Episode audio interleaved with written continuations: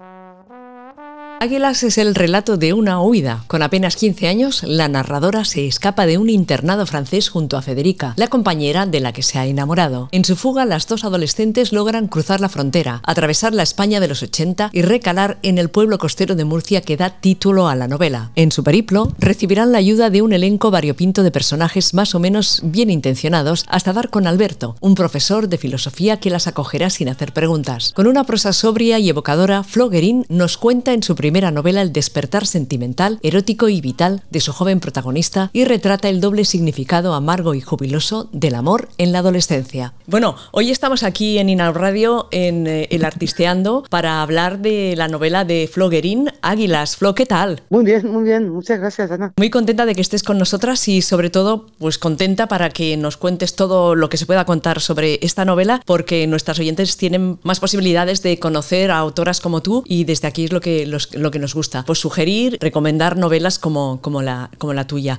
Flo, ¿cómo empezaste a crear Águilas? Mira, Águilas para mí fue una cuenta pendiente. Básicamente te podría decir eso, porque es la primera novela que publico, pero es la tercera que escribo, y sin embargo es la primera que yo quise escribir, porque cuando está basada en una historia real que me sucedió a mí, es decir, yo soy la narradora de esta novela, aunque evidentemente distorsionadísima por la edad y también por el cambio de idioma, ¿no? que es una de las partes de la novela, el tema de este aprendizaje del castellano. Yo soy francesa, escribo en castellano, eh, que es una cosa un poco extraña, ¿no? A lo largo de, los años.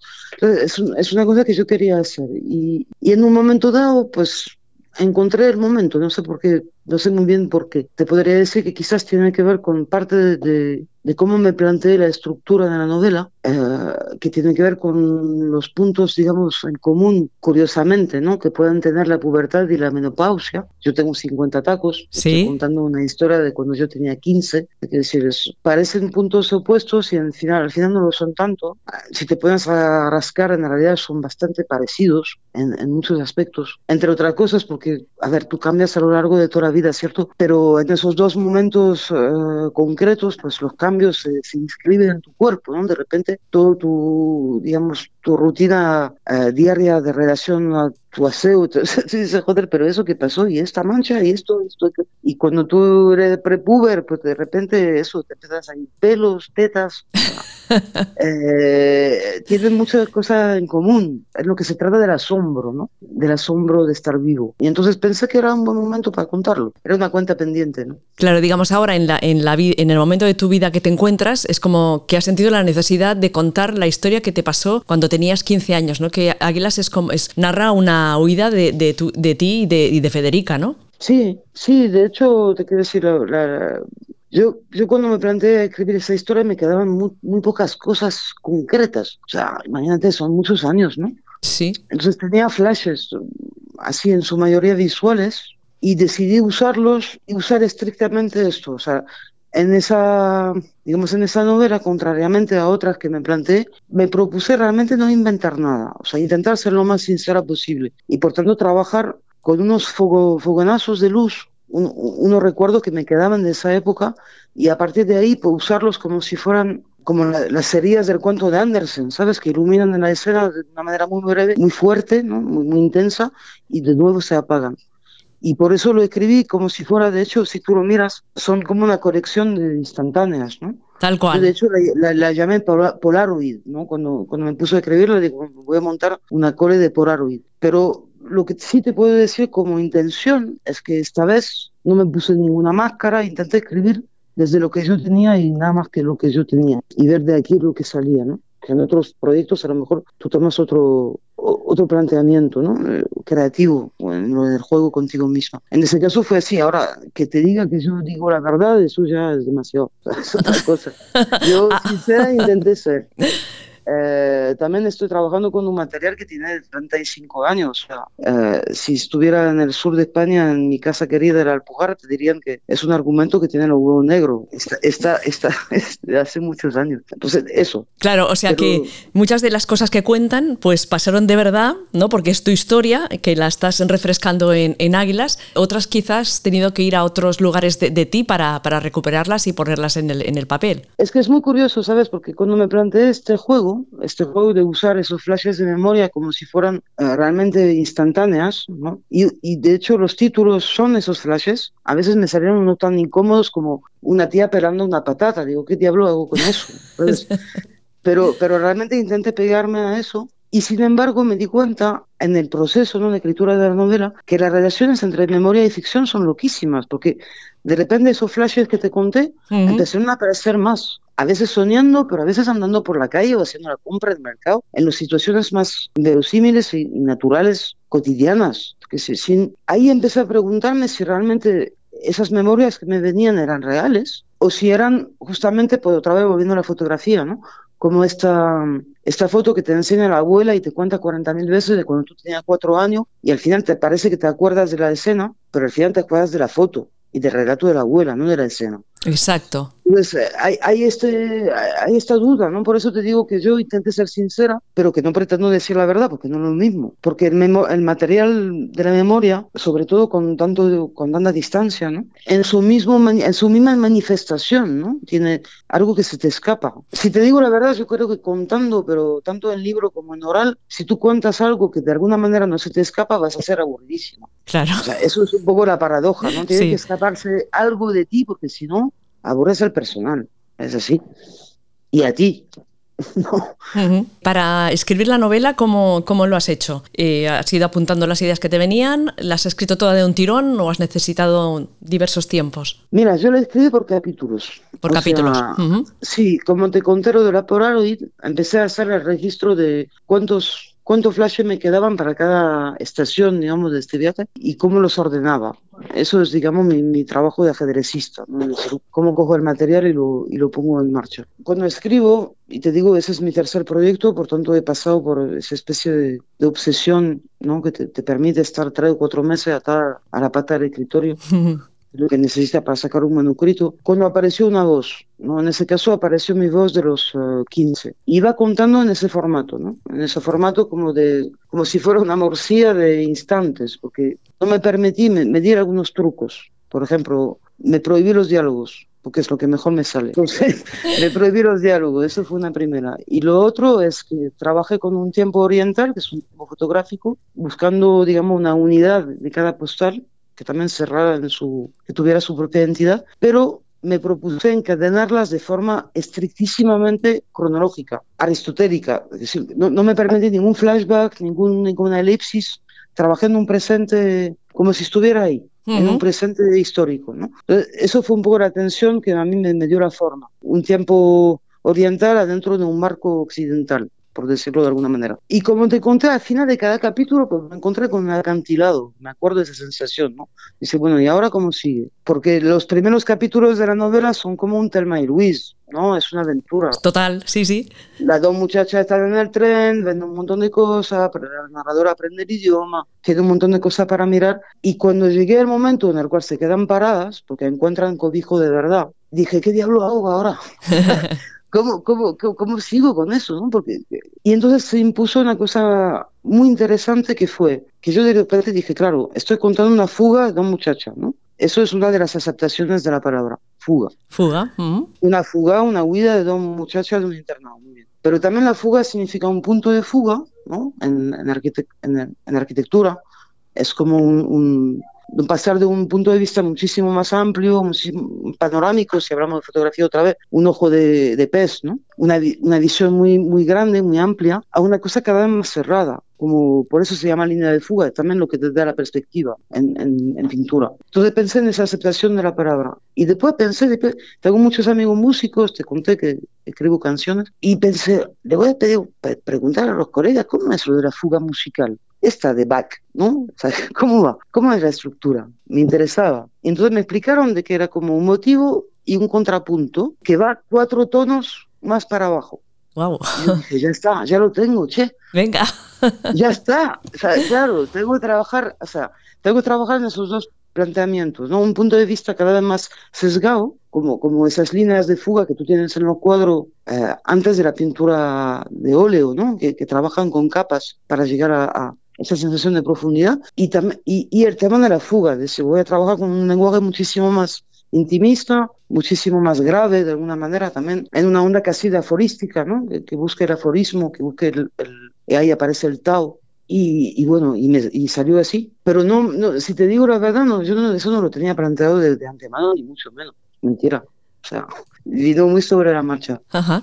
E, es una historia de amor, ¿verdad? Una historia de, de, descubrimiento. Sí, es una historia de amor y a mí lo que me interesó es que la protagonista, la narradora, cambia de forma de amar y cambia de idioma a la vez. Entonces, hay una, hay una intención por mi parte, en tu caso, no sé hasta dónde se, se aprecia, pero de, de, puesta en común o de puesta en, en el espejo de, lo idiomático y de lo sexual, como, como, como, dos formas de comunicación que cambian a la vez. Eso fue un descubrimiento también, porque claro, yo busco mi voz de los 15, imagínate, llevo viviendo aquí pues casi desde entonces, en un paréntesis, paréntesis corto, yo vivo aquí fijo ya desde el 93 eso fue en el 86. Si lo miras a la luz de hoy es poco tiempo, ¿no? Entre una cosa y otra. Pero claro, buscando mi voz de los 15, digo, claro, esa voz de los 15 mía no hablaba castellano, yo no me acordaba.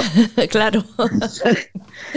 fue una, una, evidencia en plan Montessor, eh, del dinosaurio, ¿sabes? Como, tú dices. Entonces, claro, a partir de aquí pues, empezó un, un juego, un juego que ponían en, digamos, sí, en espejo, esas dos identidades, ¿no? de, renacimiento. Es decir, bueno, se puede amar desde otro lugar, también se puede hablar con otras palabras. Sigo hablando con ellas, con ambas. a una hora, a una hora después de escribirla. A una hora, sí. una cosa, ¿lo pasaste bien escribiendo? Bueno, eso es una pregunta, no sé si bomba, menir o tótem. O sea, que hay que elegir. Eh, lo pasé bien, sí, y lo pasé mal. Es que si volver a ponerte ahí en el lugar donde tú te, donde tú amaste por primera vez sin saber lo que eso significaba, te ponen en un sitio de, una extrema fragilidad, si lo quieres hacer de verdad. Te ponen en un sitio estúpido, romántico. A mí me afectó la vida actual, te quiero decir. No, no fue indemne, ni mucho menos. Fue un punto de partida y retorno a la vez. Es loquísimo, porque todavía no lo explico, pero, pero fue una cosa así, parecida y contradictoria. Como la menopausia la pubertad, ¿ves? volvemos a lo mismo. sí, sí. Sí, las dos cosas se, tocan bastante, ¿no? Y tienen bastantes eh, cosas en común. Sí, sobre todo si le intentamos sacar todo el peso que tiene que ver con lo el éxito, lo conseguido, lo productivo, muchas cosas que hoy en día están muy, muy, muy fuertes, ¿no? Muy potentes en el relato de cualquiera intentar apartarte de esta, de, esta, de esta, manera de contar es muy complicado. ¿A quién te gustaría que llegara tu novela? ¿A quién te gustaría que, que leyera Águilas? Mira, es para eso sí que tengo una, una, respuesta clarísima porque la tengo desde que escribí la novela. Yo escribí esa novela para chavales y después me dijeron todo el mundo de que como tiene sexo explícito, pues no, no, no, no le puede llegar a los institutos porque todavía no podemos enseñar una teta sin que te la borren, ¿no? Yo considero que Águilas tiene, sí tiene sexo explícito, sí tiene sexo que no pretende ser, digamos, David Hamilton, que no tiene una bruma que difumina todo lo que pasa, no es mi intención, pero también pienso que es un sexo en ese caso que corresponde al momento que estás narrando, o sea, que es un sexo muy muy muy inocente, muy muy muy reciente, ¿sabes? Yo he trabajado en otros proyectos en un tratamiento de lo erótico muchísimo más bruto de alguna manera. En Águilas creo que, que a veces me ponen colorada yo de leer eso porque es, es muy tierno. Sí, sí, pienso lo mismo. Mm. Claro, tiene un punto de la ternura de la, de la época que estoy buscando. Entonces, a, a, mí no me parece, no me parece, y más en la época que vivimos de juegos vídeos y, y YouPorn y, o sea, imagínate, viví un año en China, YouTube no puedes acceder, pero YouPorn sí. Wow. O sea, yo creo que, que, es una hipocresía. O sea, que, que, ese libro podría llegar perfectamente, no te digo aquí a chavales de 10 años, te hablo de chavales entre los 15, más o menos de la edad de los de, de lo protagonistas. Claro. O sea, alrededor de los 15 años. A mí lo que me haría muchísima ilusión es que chavales de la época que pueden hablar de ellos mismos definiéndose no binario, me puedan explicar cómo leen eso hoy, ¿sabes? Cómo leen la historia de ellas dos, pero también cómo leen la historia de Alberto y de Emilio, cómo leen a los pájaros, cómo leen a, al aprendizaje de un idioma y de otro idioma, cómo, cómo, cómo o sea, eso me apasionaría, me encantaría que, que, me puedan abrir la puerta institutos. Claro, Eso es lo que realmente me, encantaría. Tendrías que montar un club de lectura en, en algún mm. instituto, ¿no? Y, y, después de leer el libro, pues, no sé, hacer estas preguntas, ¿no? Que son súper interesantes, ¿eh? Ojalá, no, ojalá, ojalá salga. Yo la verdad que soy un poco como eso que me pasa entre los dos idiomas y los dos, viste, como que siempre de, toda la vida, todo el tema de las identidades lo estuve siguiendo con, con, con, mucha atención, evidentemente, ¿no? Pero te repito, tengo 50 tacos, vengo de, un mundo donde Internet no existía. Hoy en día parecemos dinosaurios.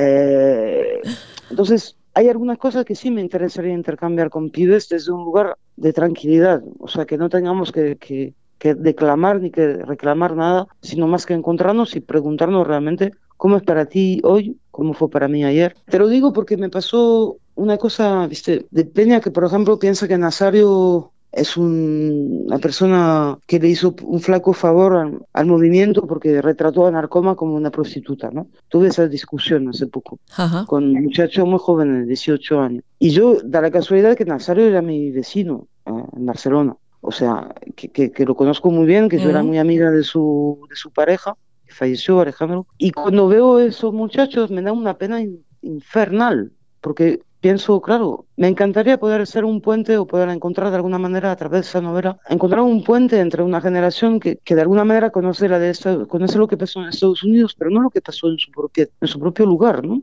Y lo, y lo puede reinterpretar desde otro, y darle a esta gente que todavía está viva y coleteando, pues el, el, el espacio que se merece. Que a Nazario y a Alejandro le partían la cara todos los días saliendo del barbar, ¿sabes? Sí. Y hoy en día es un muchacho con 18 puede montar un, una presentación de PowerPoint con una oratoria envidiable, de verdad. A mí me dejaron flipada y admira, los admiro. Pero me parece que, que, es importante que haya, que haya un, enlace. Que antes de Internet no sea la prehistoria, que no sea lo mismo el holocausto que, que el medioevo. si no, nos vamos, nos vamos al carajo, de verdad.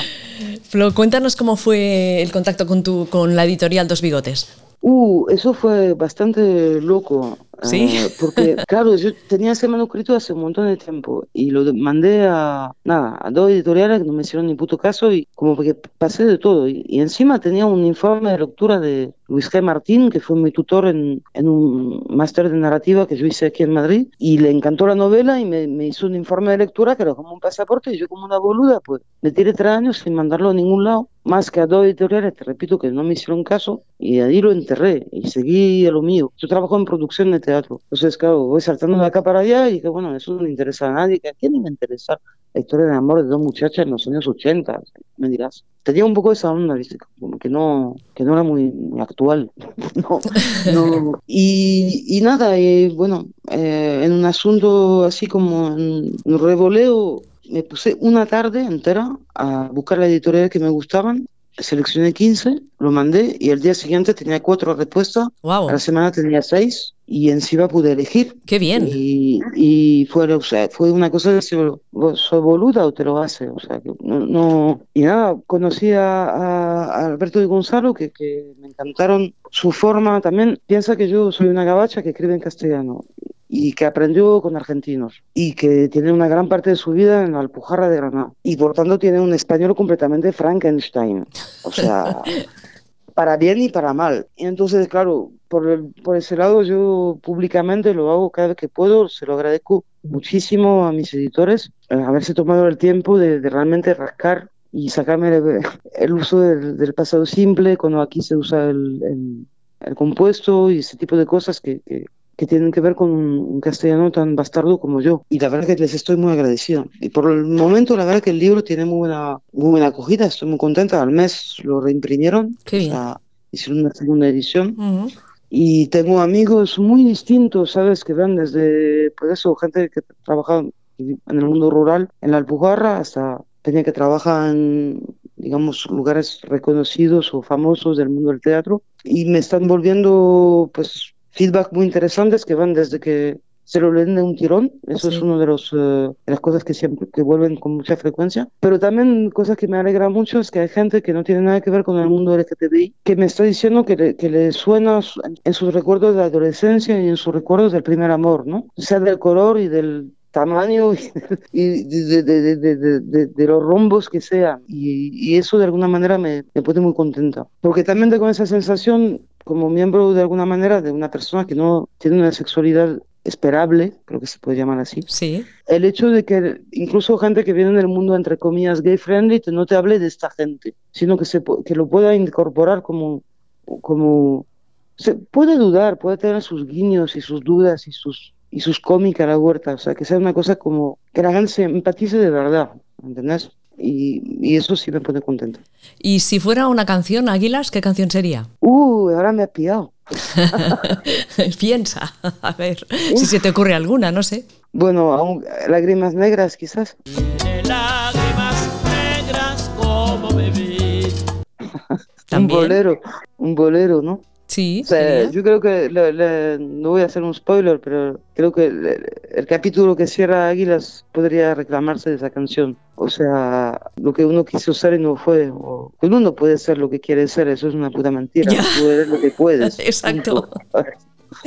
Sí, sí, sí, sí, o lo que te dejan ser o lo que puedes ser, ¿no? Sí, por eso, o sea, hasta, hasta, hasta ahí, ¿sabes? Sí, bueno, yo, yo hago lo mejor que puedo, pero es lo que puedo, o sea, lo que quiero es infinito. Flo, dejamos aquí la entrevista, si te parece. Felicitarte por, por el libro, por la manera en que está escrito. Para mí es muy, muy honesto, muy sincero. Me ha llegado muchísimo, sobre todo en cómo lo, lo has montado, ¿no? Con los capítulos más largos y luego los capítulos en medio, que no sé cómo se llama eso. Como tú dices, cortitos que son flashes que cada uno encierra cosas bonitas, no sé. Me alegro mucho que te haya gustado, la verdad, que me, me pone muy feliz que le llegue a la gente. O sea.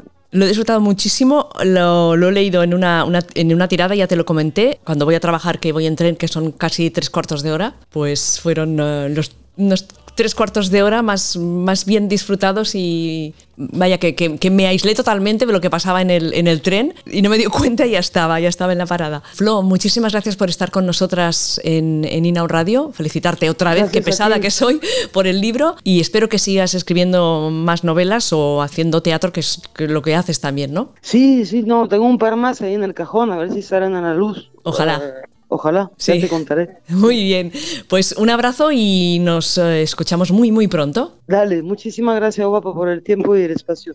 Gracias a ti, Flo, que vaya muy bien. Un abrazo grande. Chao, chao.